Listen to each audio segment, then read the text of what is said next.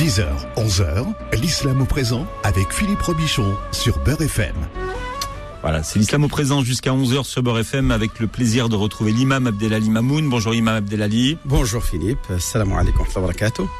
Voilà, vous pourrez poser euh, tout à l'heure toutes vos questions si vous en avez euh, concernant l'islam à l'imam Abdelali Mamoun au 01 53 48 3000. Alors plusieurs questions qui vous sont arrivées cette semaine. Première question imam Abdelali. Bah vas-y, pose-la. Oh, non, non, non, non, c'est toi qui poses les questions et moi je réponds. Non, bah faut chacun fait son boulot, Philippe. C'est pas sérieux, vas-y. Alors, Allez, en plus elle écrit clairement, il y a je, pas Je, je veux pas lire trop vite pour vous. Allez, hein. Mon père est décédé et ma mère reste seule chez elle. Peut-elle séjourner chez moi durant sa période de viduité et combien cette période dure-t-elle? Alors, pour une femme euh, décédée, euh, dont le mari est décédé, c'est ce qu'on appelle une veuve. Euh, la période de viduité après, juste à partir de la date du décès, hein, c'est pas la- après la date de je sais pas quelle fête qu'ils font, euh, puis pas les, euh, pas la fête, mais les les les les, les- la Les période. 40 jours là Non, non, il n'y a pas seulement 40 jours, mais il y a aussi même pendant les, les jours qui suivent le décès, les, les condoléances, les, ce qu'on appelle Aza, Nasiji ou où les gens ils viennent présenter leurs condoléances à, à la défunte et à sa famille, à ses enfants, etc. Donc non, c'est à partir du décès, à partir de la date du décès que débute la période de viduité qui est de 4 mois et 10 jours. On parle bien en mois, 4 mois lunaires et euh, 10 jours. Euh, voilà la totalité À de la partir du jour du décès.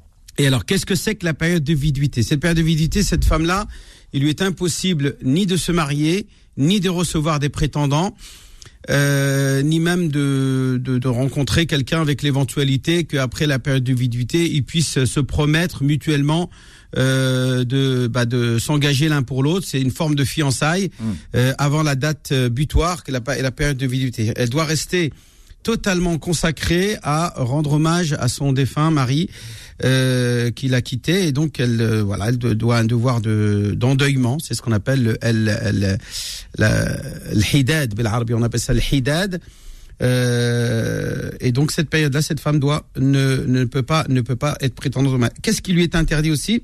Il y en a qui vont dire quoi? Ouais, elle peut pas sortir de chez elle. On répond à cette question en disant que si elle peut sortir de chez elle euh, en cas de besoin, euh, mais elle ne doit pas sortir pour aller participer, par exemple, à des fêtes, à des mariages, où elle va s'embellir, mettre du maquillage et tout ça, et s'ex- s'exhiber, se, on va dire se montrer, alors qu'elle est censée être en deuil pendant ces quatre mois et dix jours. Donc cette période de viduité exige de la femme de rendre hommage à son mari, donc de respecter une période de deuil de quatre mois et dix jours. Voilà, Euh, mais il y a une chose que beaucoup euh, pensent que c'est qu'il faut qu'elle reste chez elle. Euh, c'est de, de préférence. Si vraiment euh, rester chez elle pose un vrai problème pour sa santé ou pour sa sécurité, effectivement, elle peut, euh, on va dire, euh, séjourner chez son, chez l'un de ses enfants. C'est possible, il y a aucun problème, à condition d'y rester. Quoi, il faut qu'elle reste là-bas. C'est pas qu'elle fasse des allers-retours et elle se promène à droite à gauche entre ses différents fils. Donc, elle va chez l'un d'entre eux, elle y reste. Euh, cette idée de penser qu'elle ne peut pas sortir le soir ou qu'elle doit rentrer avant l'Assar ou avant le Maghreb, avant les prières de, de l'après-midi ou du coucher du soleil, tout ça aussi c'est n'importe quoi. Si elle a besoin de sortir la nuit parce qu'il y a une nécessité qu'elle a besoin de faire là, après le coucher du soleil, ben elle le fait. Bon, aujourd'hui avec le couvre-feu, euh, c'est- On est tranquille. On hein, est tranquille. 18h, tout le monde, euh, Tout le monde- dans sa robe de chambre.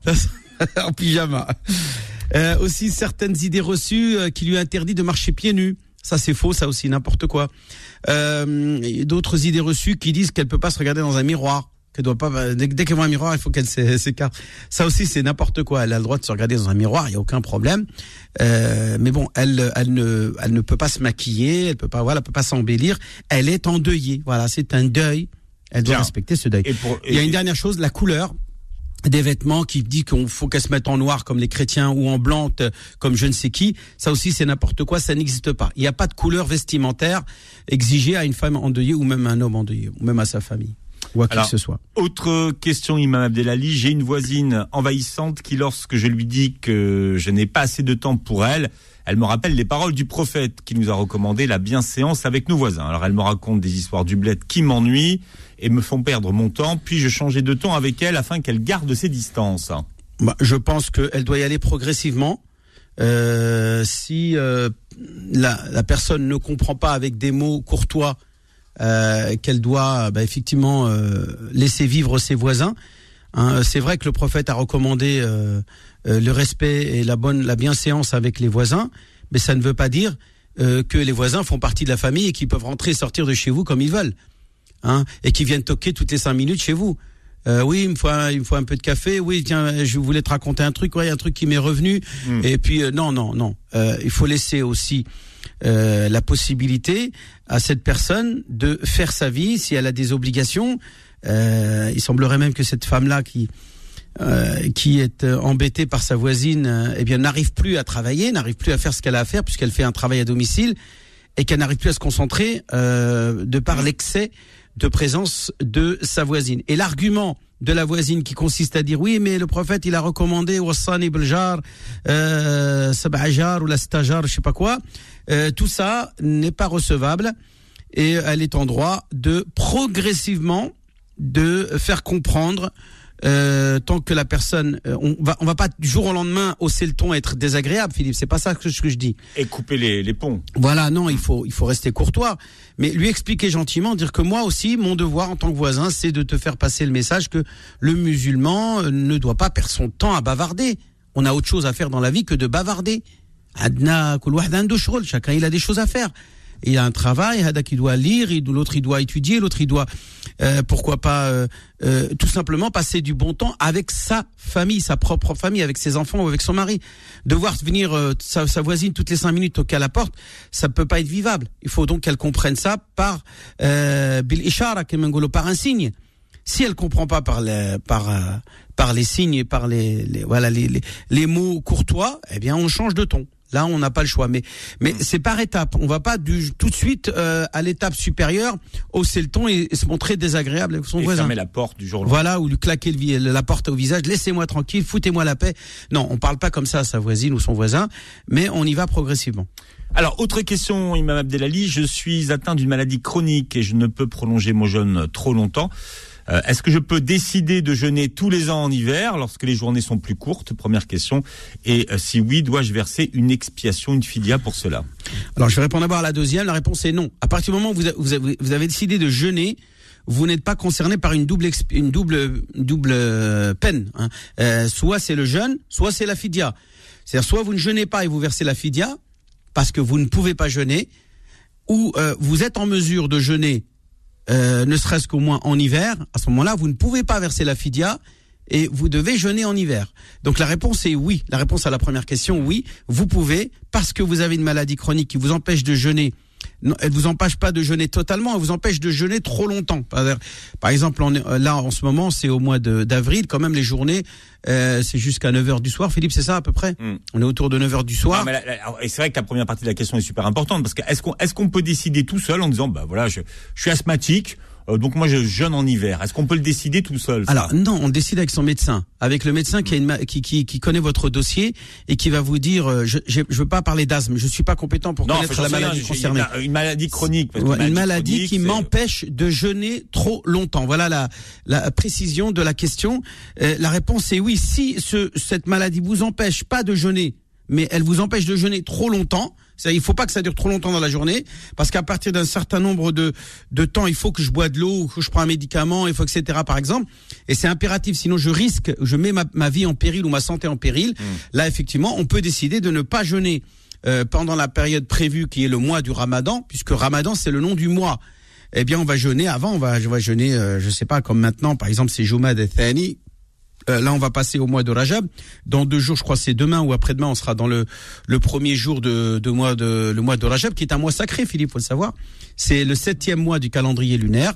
Euh, Rajab, Shahr Muharram, min al ashhur al hurum. C'est un mois sacré. Euh, donc, pendant ce mois sacré, euh, eh bien, les, les actes de turpitude sont leur leur euh, leur sentence est décuplée. Donc, faites attention à respecter les mois sacrés, notamment de ne pas faire du tort à autrui pendant cette période-là, en particulier. Oui. Oui, oui, oui, elle La peut réponse, faire ça La réponse Si- oui. si le diagnostic médical, non pas sa propre de sa propre initiative, lui dit de ne pas jeûner trop longtemps. Euh, il faut pas qu'elle dépasse un certain nombre d'heures de jeûne. Il faut qu'elle boit de l'eau. Il faut qu'elle prenne un médicament. Là, là c'est avec l'avis du médecin. Voilà, c'est ça. Bien. Et, et je comprends bien que on ne peut pas jeûner en prenant un médicament. Il y a des gens qui me disent ouais, moi je prends juste le médicament et je continue ma journée. Je dis non, c'est pas possible. À partir du moment où vous avez avalé quelque, quelque chose, que ce soit un médicament ou autre chose, votre jeûne est invalidé. Par contre, si ce médicament vous le prenez de manière intraveineuse ou intramusculaire, c'est-à-dire par la peau, ça n'annule pas votre jeûne. Donc si euh, vous pouvez jeûner toute la journée, continuer à jeûner en prenant votre médicament par euh, la, les, les, par la peau, c'est-à-dire euh, intraveineuse ou intramusculaire ou intra voilà par la peau, eh bien votre jeûne continue à être valide. Vous pouvez continuer votre journée normalement. Alors, autre question, Imam Abdelali. J'ai des bijoux que j'apprécierais de transmettre à ma fille après sa après ma mort, pardon. Et ses frères pourront-ils revendiquer une part de cet or après après ma mort? Bien sûr, puisque ça fait partie de l'héritage. Si la personne garde, si la mère garde ses bijoux jusqu'à sa mort, oui. Même si elle a écrit un testament en disant voilà moi après ma mort mes bijoux je veux que ça soit ma fille qui les prend et que ma fille, en fait, c'est ça. Le voilà. Alors moi, je vais, moi, je vais quand même faire euh, des, des, euh, des, plusieurs, plusieurs situations. Nous avons une première situation où il n'y a que l'or. À ce moment-là, l'or, il doit être partagé entre les frères et, et la sœur. C'est-à-dire que, euh, conformément aux règles coraniques, voilà, ils partagent l'or entre frères et sœurs. à hauteur de deux parts pour les garçons et à hauteur d'une part pour la fille. Alors moi, cette règle de une part, deux parts, elle, elle, elle m'agace un petit peu parce que il est important, même si le Coran le précise, que le Coran aussi précise que cette fille-là, si elle n'est pas mariée, qu'elle est toute seule, elle, elle, devient, elle devient à la charge de ses frères. Ça veut dire que d'accord, vous prenez vous deux fois plus de parts que moi, vous les garçons, mais moi maintenant qui est une femme seule, puisque ma mère est partie, mon père est parti, vous devez, islamiquement parlant, me prendre en charge. Bien, si les frères disent non, non, non, moi je suis marié, j'ai des enfants, je peux pas te prendre en charge, eh ben, je dis, bah, à ce moment-là, je te donne pas deux fois plus de parts. Je peux pas te donner plus, et alors que derrière, tu n'assumes pas tes devoirs. Tu veux assumer tes droits, tu vas profiter de tes droits, mais pas assumer de tes devoirs. À ce moment-là, l'autorité religieuse est en mesure de dire à cette femme, vous confisquez hmm. à vos frères leur euh, leur euh, leur part euh, que le notaire vous a accordée, parce que le notaire en France va vous donner la même part que vos frères. Et si effectivement vous constatez que vos frères s'occupent de vous, à ce moment-là, vous leur rendrez leur part de l'excès que vous avez pris. Mais s'ils n'assument pas, eh ben vous vous piochez dans cette dans cet argent que vous que le notaire vous a accordé et qui est euh, qui n'est pas le même que la loi coranique, puisque la loi française dira les filles et les garçons vous, prenez la même part. Euh, donc euh, va vous donner 50 parmi un frère et une sœur supposons il y a un frère et une sœur. Donc c'est 50-50. Alors que le Coran dit 33% pour la fille et 66, je sais pas quoi pour euh, pour son frère. Donc deux, deux tiers pour le garçon et un tiers pour la fille. La fille va prendre la moitié. Le notaire il va lui donner 50%. Il y a une différence de 16%. De 16%. On est bien d'accord ou 17%. 16, quelque chose. Eh bien la sœur est en mesure de garder si le frère ne l'assume pas.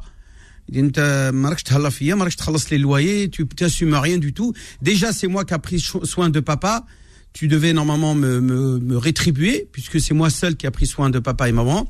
Donc déjà, rien que pour ça, elle a le droit à récupérer euh, une part de cet héritage que le frère voudrait prendre, parce qu'il lui, lui vient dire, ouais, ouais, mais moi, le Coran m'a donné deux tiers, et toi, un seul tiers. Il dit ouais mais le Coran moi m'a donné euh, le fait que tu dois m'assumer euh, et, me dédommager pour euh, moi la fille avoir entretenu papa et maman. Qu'est-ce que tu as fait? Donc vous voyez chacun peut jouer une partie du Coran mais non pas on prend ce qui nous arrange du Coran et on rejette l'autre partie.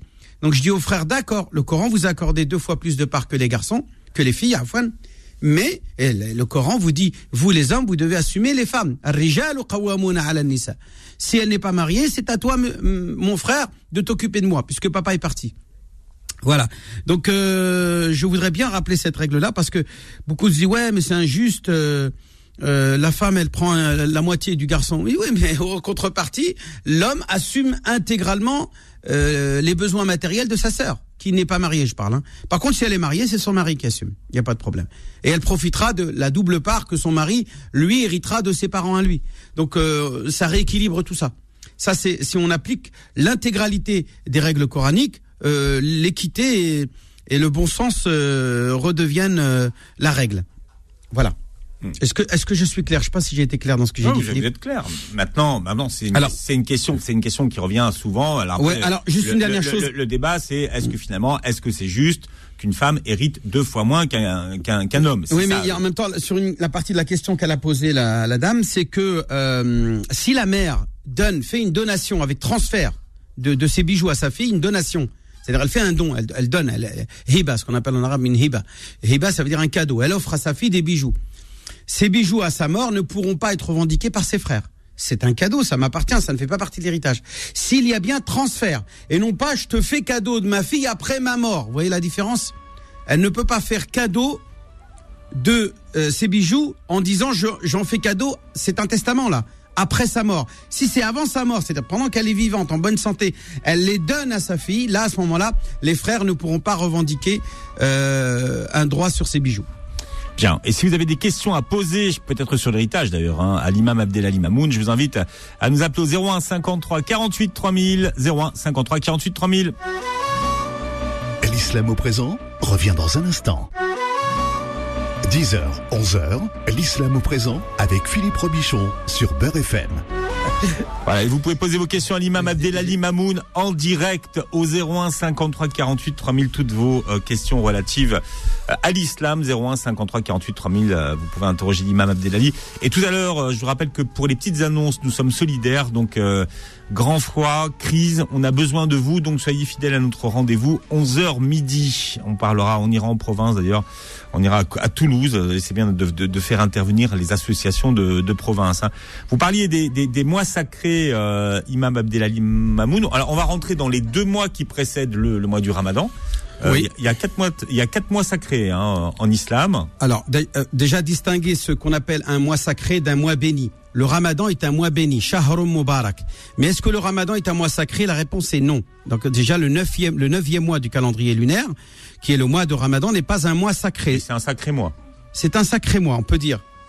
Oui, effectivement.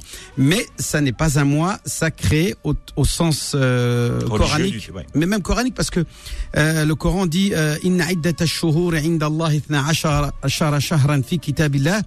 Donc Dieu dans le Coran nous dit qu'il y a dans le dans le calendrier de de la de la vie euh, dans la, de la vie qui de- du temps qui passe 12 mois. L'année est composée de 12 mois. Minha arba'atun hurum. Dont quatre mois sont sacrés. Et donc on a interrogé le prophète sur ces quatre mois mais les- déjà les arabes connaissaient ces quatre mois. On parle de Rajab donc c'est le septième mois dans lequel nous allons donc je crois c'est demain euh, entrer ou demain ou après-demain. Euh, entrer donc euh, incessamment qui est, comme le dit le hadith un peu faible, mais quand même qui existe, le mois de Dieu, Shahrullah, Shahrullah, Shahrullah. Le prophète, il dit, Rajabu Shahrullah, wa Sha'banu Shahri. Et Sha'ban est le mois du prophète. Euh, dit le prophète, c'est mon mois à moi. Le prophète qui parle, il dit, c'est mon mois, Sha'ban. Wa Ramadanu Shahru Ummati. Et euh, Ramadan est le mois de ma communauté. Effectivement, où Allah Azza wa Jal manifeste sa miséricorde. Donc, euh, Shahrullah, parce que c'est le mois où est-ce que le musulman doit faire preuve de rububiyyah, c'est-à-dire euh, de, reconnaissance de la puissance de Dieu en tant que créateur, en tant que Seigneur. Voilà. Alors, on, verra les quatre mois tout à l'heure. hein. Je vous propose, Imam Abdelali, de pouvoir accueillir euh, Nadia qui est avec nous. Nadia, bienvenue.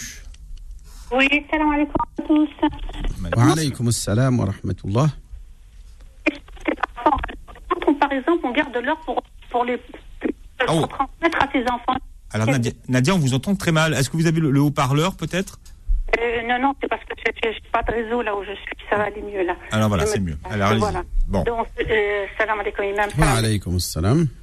Euh, donc, ma question, c'était quand vous avez parlé de l'or en héritage, quand on le garde quelques, quelques bricoles, là, c'est pas des centaines, hein, et juste pour dire, bah, plus tard, mes enfants, ils arrêteront quand je serai pas là. Est-ce qu'il y a une zaquette dessus ou pas?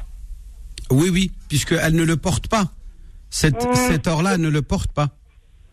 C'est-à-dire le- qu'elle elle, vraiment, elle le met de côté pour euh, l'offrir à- ou le garder euh, euh, en héritage à ses enfants ou euh, en cas de coup dur pour assurer, par exemple, un, comme un filet de sécurité en cas de besoin s'il y a une crise euh, demain et, et, euh, qu'elle n'a rien d'autre à, à dépenser euh, si ce n'est ces, ces bijoux-là.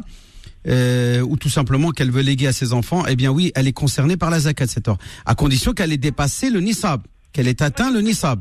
Le nisab, qui je rappelle, est de 85 grammes d'or. Il faut qu'elle ait 85 grammes d'or pour que euh, il y ait la zakat. Est-ce que je justement, parce que le prix d'achat et le prix de vente n'est pas la même chose.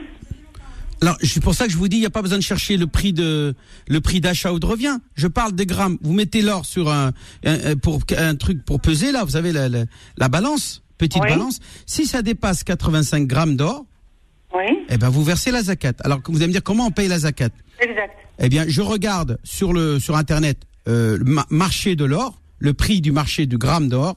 Oui. Par exemple, là, je peux le faire maintenant si on veut.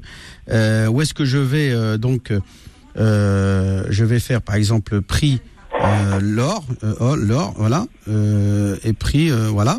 Euh, Euh, eh bien, euh, là, il est à 34,44 euros le gramme au niveau de l'achat. Euh, donc, euh, eh bien, je multiplie 84 34,44 par 85, et là, on aura la somme. D'accord. Mais ça veut dire que, euh, attendez, je vais vous dire ça. On va gagner, on va aller, je vais prendre un petit peu de temps à nos, à nos auditeurs. Donc, je fais 34,4 multiplié par 85, ça nous donne 2924 euros. Donc là, si moi, je, je j'ai 2924 euros de côté depuis plus d'un an, je suis assujetti à la zakat. D'accord. À condition qu'on est bien d'accord. Là, je vous dis ça aujourd'hui, 2924, c'est parce que le prix de l'or est à 34 euh, euros le gramme. Mais si demain il augmente ou il diminue, on doit toujours à chaque fois se renseigner sur le prix euh, du marché de l'or et multiplier par 85. Et là, on obtient le nisab, c'est-à-dire le seuil minimum zaketable, assujetti à la zakat. Ça veut dire que je dois, on doit calculer le, le, le, le- le gramme et après on multiplie par 85, c'est ça? Non, dans votre cas, il n'y a pas besoin de faire ça. Il y a simplement besoin de euh, calculer euh, combien de grammes vous avez. Donc, vous posez votre or sur une balance. Oui. Si vous avez plus de 85 grammes d'or, cet or-là, il est assujetti à la zakat. Donc vous devez à ce moment-là vous acquitter de 2,5%. C'est-à-dire vous allez évaluer la valeur de ce que vous avez au prix, de, au prix du marché, euh, au gramme, combien vaut le gramme, et vous versez de 1 sur 40, c'est-à-dire 2,5%. D'accord. Vous divisez par 40 la somme de ce que vaut votre or. Et vous donnez et vous donnez ça aux, aux nécessiteux. Bien sûr, c'est aux nécessiteux, pas à la mosquée. euh, on peut donner à une association qui va redistribuer aux nécessiteux, mais pas une association qui va, euh, par exemple, euh, construire des mosquées ou faire des trucs comme ça. C'est pour les nécessiteux. C'est leur bien, c'est leur, c'est la, c'est leur argent. Il faut bien comprendre que l'argent de la zakat. C'est un haqq, un droit que celui qui ne s'en acquitte pas, c'est comme si qu'il avait volé cet argent aux pauvres. Alors, imaginez déjà voler un riche, c'est moche, mais voler un pauvre, c'est c'est pas beau.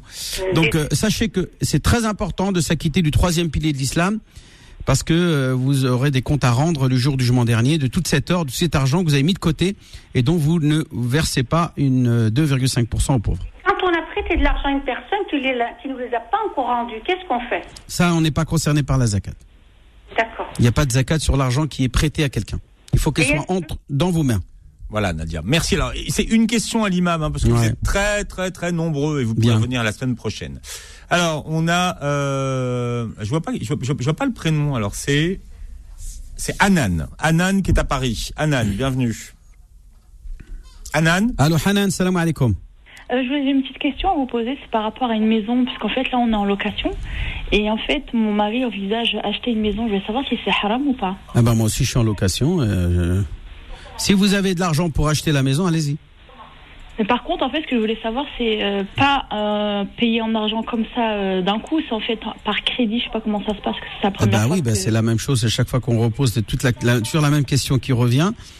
Les, les, les emprunts avec, euh, avec intérêt, c'est le problème des emprunts avec intérêt. Quand vous empruntez de l'argent avec des intérêts, vous pratiquez ce qu'on appelle en arabe riba, l'usure. Et cette pratique-là est, pro, est proscrite dans l'islam. D'accord, donc c'est haram. Ah oui, oui, puisque c'est un des sept péchés capitaux. Et c'est le seul péché dans le Coran où Dieu dit qu'il déclare la guerre à celui qui la pratique. Donc euh, moi je, je crains celui qui, euh, qui contre Dieu, Dieu contre qui lui a déclaré la guerre. Donc faire attention, euh, ne pas minimiser la gravité de cette pratique en disant ouais mais c'est que c'est que c'est que c'est qu'un emprunt n'a fait du mal à personne. Euh, si vous avez fait du mal euh, indirectement.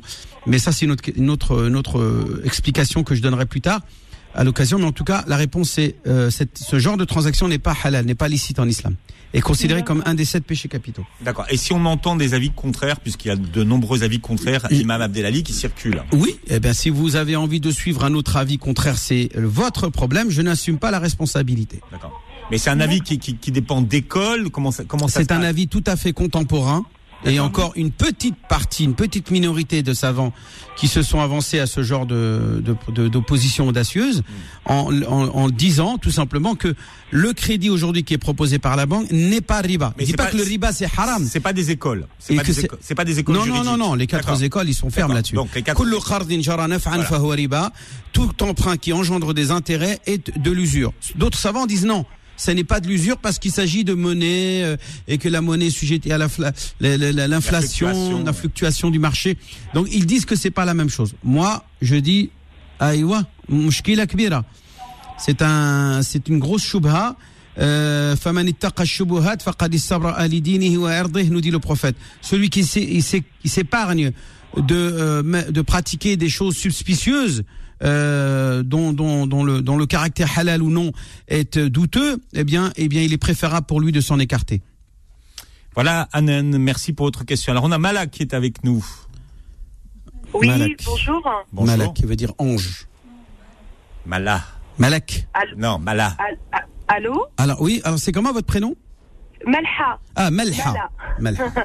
Oui, tout à fait. Bonjour. Vous avez- on vous l'a dit trois fois, Imam Abdellah. Non, mais parce que j'ai entendu un K à la fin, Malak. J'ai entendu. Non. Non, il y a Non, non, bon, non, c'est joli, un non, joli non, prénom aussi, Malak. Oui, c'est bien aussi, mais là, Oui, ça c'est Malha. D'accord, Voilà. Malha. On vous écoute, Malha. Oui. Oui, bonjour euh, Imam. Euh, en fait, euh, je vous appelle juste pour avoir quelques renseignements. Euh, je suis enceinte de 5 mois et demi. Et, euh, et du coup, euh, je fais ma salade en ce moment, euh, ça va. Mais j'ai, je commence à avoir du mal à, à narka, au nusjed. Mhm. Euh, vo- voilà, parce que je me sens un peu, j'ai les jambes un peu lourdes et tout, et, et, et je sais pas comment, euh, est-ce que je peux m'asseoir ou pas encore, ou comment je vais faire ma salade. En fait, là, parce que j'ai vraiment. Vous, mal connaissez, sur- vous, vous connaissez votre, vos capacités mieux que personne. C'est à vous de définir Oui. vos capacités, sachant que la prière doit se faire dans une dans une dans un état de confort. Vous devez être confortablement euh, prosterné quand vous vous prosternez. Non pas au moment où vous prosternez, vous êtes en train de de souffrir le martyr parce que la position vous êtes très inconfortable. Si vous êtes dans une situation où est-ce que la situation est très inconfortable, à ce moment-là, vous prenez une chaise, vous vous asseyez dessus, vous, vous, vous faites la prière comme si vous êtes debout, Allahu Akbar, les mains sur la main droite sur la main gauche. Après, vous vous inclinez légèrement pour le recours. Et ensuite, vous vous relevez, vous vous prosternez, c'est-à-dire vous vous inclinez encore plus, un peu plus pour la prosternation. Et là, vous dites toutes les formules euh, que vous dites comme si que vous faisiez la prière normalement. Là, on parle bien d'une personne qui est euh, dans, une, dans un état physique qui l'empêche de se prosterner. Que ça soit parce que vous êtes enceinte et vous avez un ventre qui porte comment bon cinq mois ça me semble un peu euh, bon ça va encore hein. Oui. ça va encore cinq mois normalement. Oui. Euh, on va dire à partir du huitième mois septième huitième mois là ça va être un peu compliqué pour vous de vous prosterner. Effectivement à ce moment-là vous pourrez prier assise. Pour l'instant je sais pas. Je peux pas m'a- m'a- m'avancer à votre place. C'est vous mieux que personne. Savez si au moment où vous êtes prosterné vous êtes dans un état trop inconfortable ou est-ce que c'est encore supportable? D'accord. Et, et j'ai une petite, et aussi une petite question par rapport à Ramadan euh, qui va être lieu, je pense, euh, au mois de avril. le Euh, 12 le 12 ou le 13 avril oui Oui, voilà, tout à fait. Et euh, est-ce que, enfin, je sais que vous allez me dire, il faut voir avec votre médecin. Je sais que mon médecin est. Madame, madame, madame, on va s'arrêter là, on va s'arrêter là. On est au mois de février? Oui. Oui, D'accord. Donc là, au mois d'avril, vous serez au minimum huitième mois, c'est ça? Oui. Non, oui, non, non, vous jeûnez pas. Déjà, je vous le dis d'avance. Il n'y a même Oui. pas cherché midi 14. D'accord. Vous n'êtes pas cette année concerné par le ramadan, d'accord? Donc vous allez attendre après l'accouchement, après la- les, les, les lochis, etc. Si à ce moment-là vous, vous n'allaitez pas votre enfant, parce qu'il y a des femmes qui allaitent, il y en a qui n'allaitent pas. Si vous allaitez votre enfant, vous ne jeûnez pas encore. Hein Oui, Et à ce moment-là, vous vous acquittez de la fidia, 5 euros par jour si vous pouvez. bien sûr. Et si vous euh, pouvez, euh, vous n'allaitez pas, à ce moment-là, oui, vous jeûnez. Vous allez rattraper votre jeûne après vos lochis. Voilà. Voilà ce qu'on pouvait vous dire sur la question. Même attendre l'hiver pour le faire, c'est-à-dire à la fin de l'année, la fin de l'année 2021, vous rattrapez au mois de décembre quand les journées sont plus courtes. Voilà.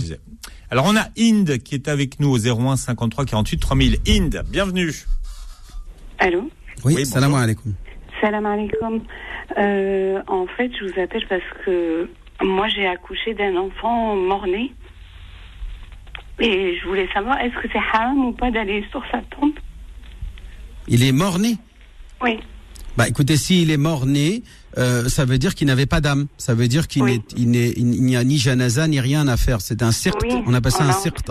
Il y a eu ni janaza, ni euh, ni euh, toilette mortuaire, ni rien à faire. Votre enfant, il est né sans âme, donc c'est un voilà, c'est un corps inerte qui est qui est né euh, mort. Donc, euh, euh, est-ce que vous pouvez vous rendre sur sa tombe? Écoutez, qu'est-ce que vous voulez que je vous dise? Si vous savez, si vous savez vous retenir, si ça, si vraiment ça va vous faire du bien, et non pas aggraver les choses, vous mettre dans un état encore plus, euh, on va dire, euh, désespéré, pas dire d'être dans un état de tristesse encore plus intense, il est peut-être préférable de ne pas y aller. Je- en tout cas, la réponse, elle est liée à votre état émotionnel et psychologique. Vous voyez ce que je veux dire? Ah oui. Si ça dégrade votre situation, ben non, je dirais, je vous invite à ne pas y aller. Si ça, au contraire, vous console, vous soulage et euh, vous vous permet de, on va dire, de passer le cap euh, de cette, euh, de ce mauvais moment, de cette période qui a été très compliquée, très difficile pour vous. Et, et moi, ce que je peux vous dire, c'est euh, qu'Allah Azza wa Jal, il vous accorde la patience et la consolation. Allahumma euh, akhlufhu khayran min. Il vous accorde une descendance meilleure que celle que vous avez perdue.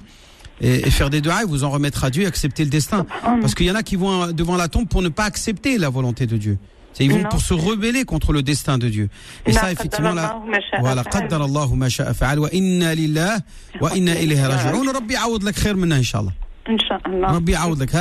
Il faut tourner la page, passer à autre chose.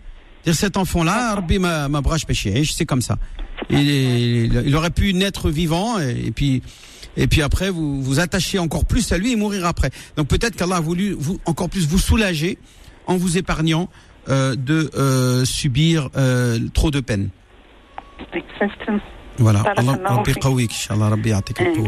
Allah.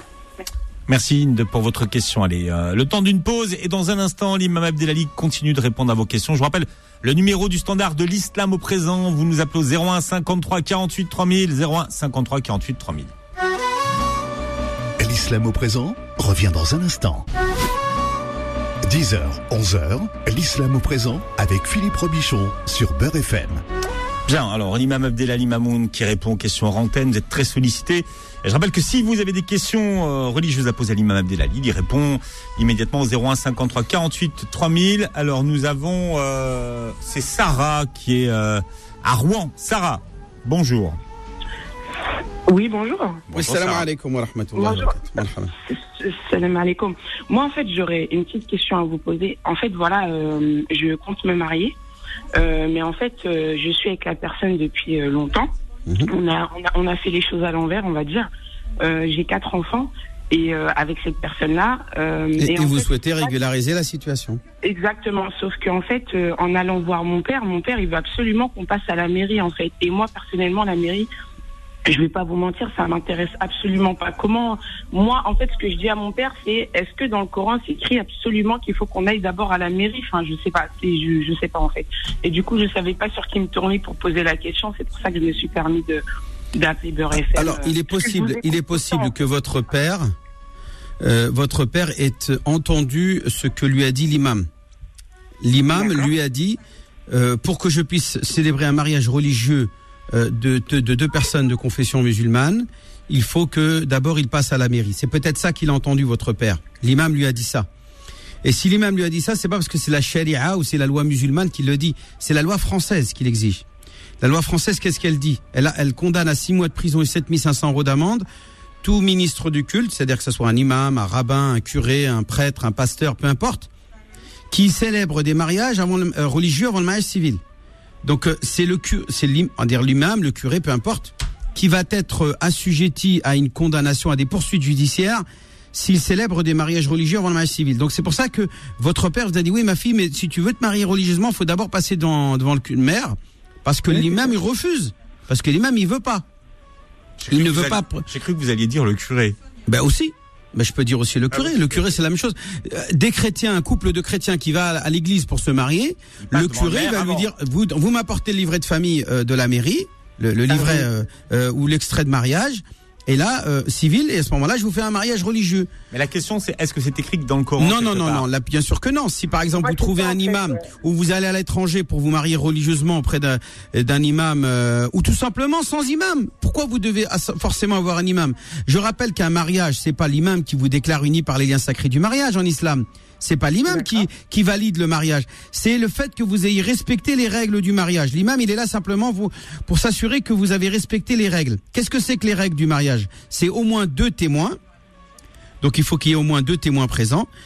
Et il faut une dot. D'accord? Il faut le il faut le tuteur de donc il faut que le- la femme soit représentée par son père en l'occurrence vous là, il faut le papa qui soit là. Ouais. Et il faut le prétendant, donc le, le, le, le fiancé, donc l'homme avec qui vous souhaitez vous marier. À ce moment-là, le fiancé demande au père euh, la, main- la main de, de, de sa fille. Je, je suis venu demander la main de votre fille, moyennant la dot de temps. Par exemple, vous dites voilà, j'ai une dot de 100 euros, de 50 euros, euh, d'un mushaf, un Coran, ou je sais pas moi, un vase, n'importe quoi. Bref, la dot, ça peut être symbolique. Et euh, lui, il dit à ce moment-là, je te donne la main de ma fille, moyennant la dot précitée. Et, et vous, vous répétez, le mari répète et il dit, j'accepte. J'accepte la main de votre fille. Si cette formule a été échangée, a été euh, prononcée, sans présence d'un imam, sans réciter la fatiha, vous êtes marié religieusement. Tout le reste, c'est du superflu. Tout le reste, les tabrikat, qu'on appelle euh, le mubarakat, et que c'est les deux A, les invocations, les... tout ça, c'est du superflu.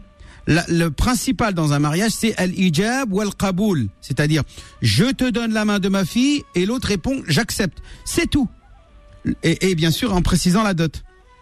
D'accord, parce que là, en fait, vous savez, là, je, en, en gros, là, je suis bloquée par rapport à ça. En fait, mon père veut absolument que je passe à la mairie, et moi, ça m'intéresse vraiment, vraiment, vraiment pas. En fait, je vais pas Ah, vous dis donc, mentir. vous, vous, euh, vous diabolisez la mairie. Qu'est-ce que vous avez Et vous avez déjà quatre gamins avec ce, avec cet homme. Qu'est-ce qui vous empêche de vous marier civilement? Je vois pas en quoi c'est. J'imagine qu'ils ont Je été à l'état civil, donc vous allez. te- Bah, en- Non, mais c'est pas ça. Quatre que, gamins, en ils ont. euh, Vous avez ah déjà oui, un livret de famille. enfants.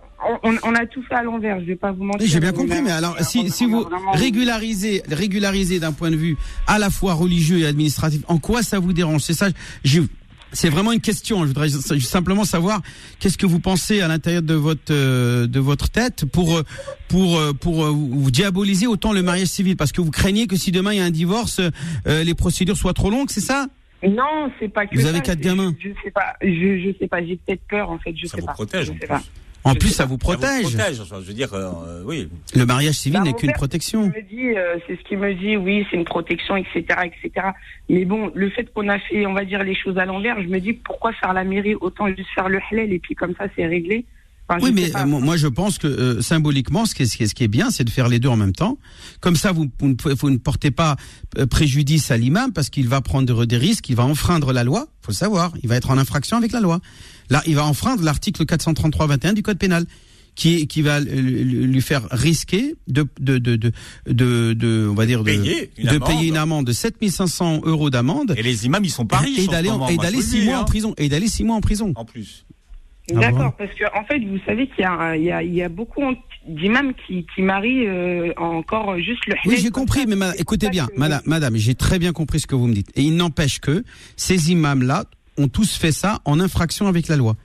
D'accord. Si un procureur prend connaissance de cet acte-là ou ces actes-là que l'imam a, a fait, il procède à des mariages régulièrement, eh bien, il peut le mettre en examen, envoyer les policiers, lui, lui mettre les menottes, le mettre en garde à vue et euh, entamer une des poursuites judiciaires. C'est tout à fait possible. Et ça a déjà été, c'est déjà arrivé. L'imam de Meaux, l'imam d'Orléans. En France, on a eu des imams qui ont été poursuivis. Vous allez sur Internet, vous allez trouver. Enfin, ceci dit, on sait toujours pas pourquoi vous ne voulez pas aller à la mairie. Voilà, moi je comprends pas. Elle veut dire juste pas ce qu'elle c'est veut. peut-être une peur en fait. C'est peut-être une peur, je sais pas, je sais pas. Je je pourrais pas moi-même. Mais peur de quoi? C'est peur que qui c'est? Le, le maire il va vous mordre? Non, Parce que je c'est sais pas qu'est-ce maire, C'est peut-être d'être officialisé à la mairie, etc. Je sais pas en fait. J'ai peur. Hmm. De, je sais pas. Ah, c'est plus, c'est plutôt de cet ordre-là, en fait. Mmh. Ouais, voilà en fait. C'est plus le, le C'est plus une résistance au mariage civil chez vous. Ouais, ouais. Je, je sais pas. J'ai peut-être peur de ça en fait. Je sais pas. Je- j'ai Pourquoi- peur. pourtant, vous allez dans les administrations, vous inscrire à la CAF, à la sécurité Oui, oui, sociale. oui. Non, Là, non, toutes les administrations, vous que- allez même à la mairie pour aller demander des extraits de naissance pour vos enfants. Donc, vous n'avez pas peur de l'administration à proprement dit, d'accord Non, non. Eh ben alors, euh, Madame, euh, mais je pense que c'est c'est c'est plus dans votre tête. Il faut essayer de comme, euh, prendre comme dessus, sujet. prendre le dessus par rapport à tout ça et vous dire bon, il n'y a pas de problème. On va faire le mariage civil, le mariage religieux. De toute façon, moi, mon mari, c'est mon mari jusqu'à la fin de ma vie. C'est le père de mes enfants jusqu'à la fin de ma vie. Donc, je vais rester avec lui. Donc, on est marié, qu'on soit marié civilement ou pas, ça change rien. Ça change rien. Ouais, si vous voulez, on vous envoie l'imam Abdelali Mamoun, il vous emmènera jusqu'à l'église. Ah, voilà. Jusqu'à l'église, Mais jusqu'à à condition, à une condition que si je suis arrêté, elle m'apporte une fois par semaine un kilo d'orange. C'est tout. Ah, y a pas En de prison. problème, je vous apporte Un plus. kilo, mais non, non, ouais, au moins, non, au moins, euh, au moins. non, non, Pendant mais- six mois. non, hein. mais d'accord. Attention, pendant six mois, c'est ça fait ça en fait des kilos. Moi, je vous donnerais plutôt des bananes, hein, je vais Des pas dire. C'est pas grave, c'est des fruits et légumes. Mais je rigole pas, madame, c'est interdit par la loi, euh, comprenez bien. Attention. Non, je- je Pas pour vous, hein, c'est pas interdit pour le couple. Oh, le couple, on, il vous ne- en- on vous envoie l'imam. Voilà, on fait comme ça. D'accord, ok. Non, bah très bien, je vous remercie beaucoup en tout cas de m'avoir répondu. Je vous en prie. Salam alaikum. Merci. Merci. Salam. Bon, une, une question à l'imam, parce que vous êtes nombreux. Alors, on a Walid qui nous rejoint au 01 53 48 3000. Walid, Allô, euh, allô, bonjour. Bonjour, monsieur Philippe. Salam alaikum, marhaban, akhi Walid. Salam, euh, salam alaikum, euh, cher. Ahlan wa sahlan wa marhaban. Euh, euh, euh, cher, j'aurais deux questions, Inch'Allah, pour euh, les poser en fait. Eh, les gens leur disent Euh, une question, bim, deux questions. Hein, c'est tarif Ouais. de groupe. Vous avez vu Ouais, ça voilà, c'est ça. Rapide. Vas-y, En fait, vas-y, vite. Une question en fait concernant les intérêts en fait de la banque. Euh, chaque année en fait, je les sors en fait, je les laisse pas sur le, mes comptes. Mhm. Je les sors et je les donne. Je les donne. Qu'est-ce que l'islam dit euh, sur Bah ça? c'est ça, il faut les donner, il faut s'en débarrasser. Les Voilà, donner, euh, les les donner à, à Beurre FM par exemple. Alors, il faut donner le numéro, d'un- il faut donner le numéro du compte. C'est. Euh, a pas de. Euh, Voilà, en non, général, en fin les de compte, on peut, on on- doit juste s'en débarrasser, les mais on peut, hein. on peut les donner à qui on veut, il y a pas de problème. Les intérêts, on peut les donner à qui on veut. Même pour Mais les de prochains préférence exemples- aux pauvres, de préférence aux pauvres. Même pour les prochains exemples qui, euh, qui, qui est dans le be- besoin. Les quoi, les Les proches, les proches. Les proches qui sont dans le besoin, oui. Mais attention, pas les ascendants ni les descendants. Faut pas que ce soit vos enfants ni vos parents. Ah non, non, Ça pas peut être un ça, oncle, un frère, un cousin, une tante, etc. Un gendre. Tout ça, oui, mais pas les ascendants ni les descendants. D'accord, parfait. Et ma deuxième question, en fait, concernant le, les crédits bancaires, en fait, pour, euh, pour l'achat d'un appartement. On vient d'en parler là. T'as pas écouté là Il y a une dame qui nous a appelé pour ça? Franchement, je viens, je viens en fait, j'étais dans euh, mon véhicule, je viens de de de- d'écouter en fait la radio, c'est pour ça en fait j'ai raté les, les autres, les autres. euh, Bah, donc tu es en train fait, de, de dire à tous les auditeurs. Laissez-le poser Ouais. sa question. Il- Je sais, il veut, il veut dire est-ce qu'on peut aller faire un crédit pour acheter un Écoutez-le, moi, je, appartement? veux, je veux entendre la question de Walid, moi. Yallah, Walid. Exactement. Allez, euh, en fait, j'ai des réponses en fait, mais à chaque fois, en fait, euh, j'entends une version. Une version, du coup, euh, je ne sais pas exactement, est-ce que vraiment on peut ou non, directement. Mmh. Est-ce que j'ai le temps de raconter une histoire, Philippe? Ouais, Vous avez cinq minutes. Vite fait. Alors, c'est l'histoire d'un homme qui a ouais. répudié sa femme. Il a répudié à trois reprises, à trois moments séparés et qui donc vient voir l'imam et lui dit, Ya Cheikh, voilà, est-ce que j'étais pas énervé, j'étais en toute ma tête, etc. Est-ce que je peux récupérer ma femme et vivre avec elle? Euh, l'imam, il lui dit, non, tu peux pas. Parce que il n'est pas satisfait. Il va voir un autre imam.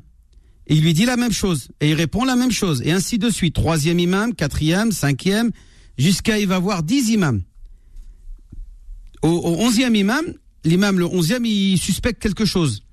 Il lui dit Est-ce que tu es parti voir quelqu'un avant moi? Il lui dit Oui, oui, j'étais voir un tel, un tel, un tel, un tel. Il lui cite les 10 euh, les dix ulama, les 10 ashrat ulama, ashrat mashar, Qu'est-ce qu'ils t'ont dit? Il lui dit Ouais, non, khlas, maintenant c'est fini. Et là, euh, l'imam, euh, il lui dit, et donc, et toi, qu'est-ce que tu veux de moi? Il dit, bah, je veux savoir ton avis. Je veux encore ta version. Parce que là, j'ai écouté plein de versions, je veux la tienne.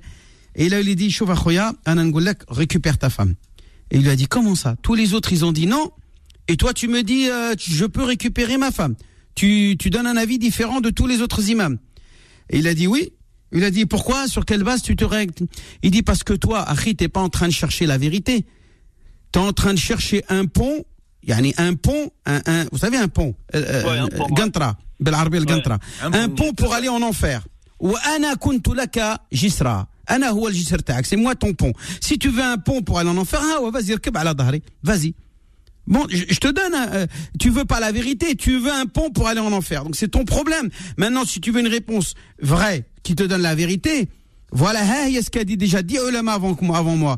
Maintenant, tu veux un pont pour satisfaire tes envies, tes passions, eh bien, je vais te dire ok.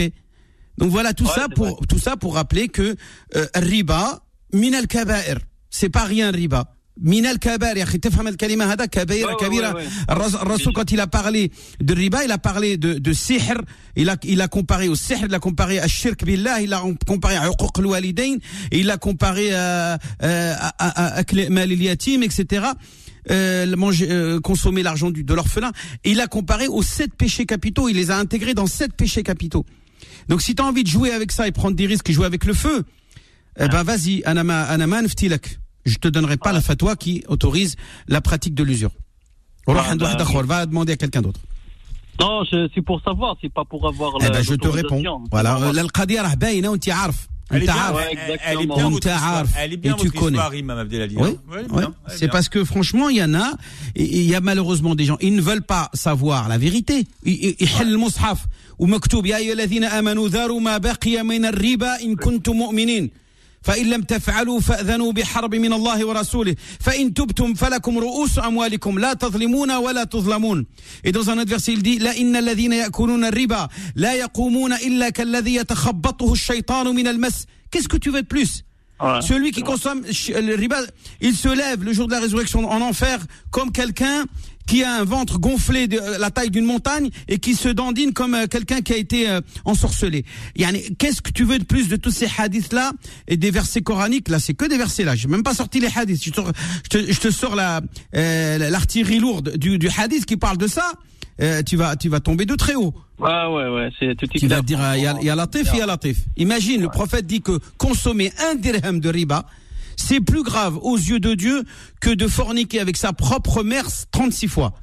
Et Allah, ça suffit ça, ce hadith-là Ou t'en veux un autre encore Ouais. Pour montrer là, le caractère abject de cette pratique-là, il, il se considère que forniquer avec sa mère 36 fois, c'est moins grave que de consommer un dirham de riba.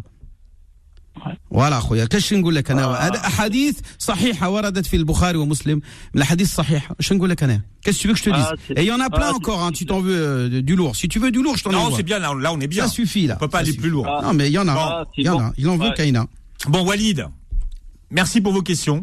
Merci beaucoup, Monsieur Philippe, Monsieur Cher. Ça, merci beaucoup. Euh, franchement, c'est des réponses euh, bien claires. À bientôt, Inch'Allah. Et vous revenez quand vous voulez. Je dis, je dis que le riba reste haram, mais si c'est une nécessité vitale, à ce moment-là, oui, il peut. Voilà. Merci. Euh, vous pouvez poser vos questions à l'imam Abdelali. Là, je crois qu'on va avoir un Covid euh, avec un variant tout de suite, imam Abdelali, je suis sûr. Là, vite, sortez le pchit. Fatima Zahra. Ah oh là là, là là là, là, là, là, on a... Fatima Zahra, elle est tellement restée longtemps confinée, sauf si elle a un chat ah, qui sort dehors. Ça, c'est possible. Ouais, mais sinon, je pense pas. avoir un chat. Allez, dans un instant, vos petites annonces solidaires. À tout de suite. Retrouvez l'islam au présent tous les vendredis de 10h à 11h et en podcast sur beurrefm.net et l'appli Beurre FM.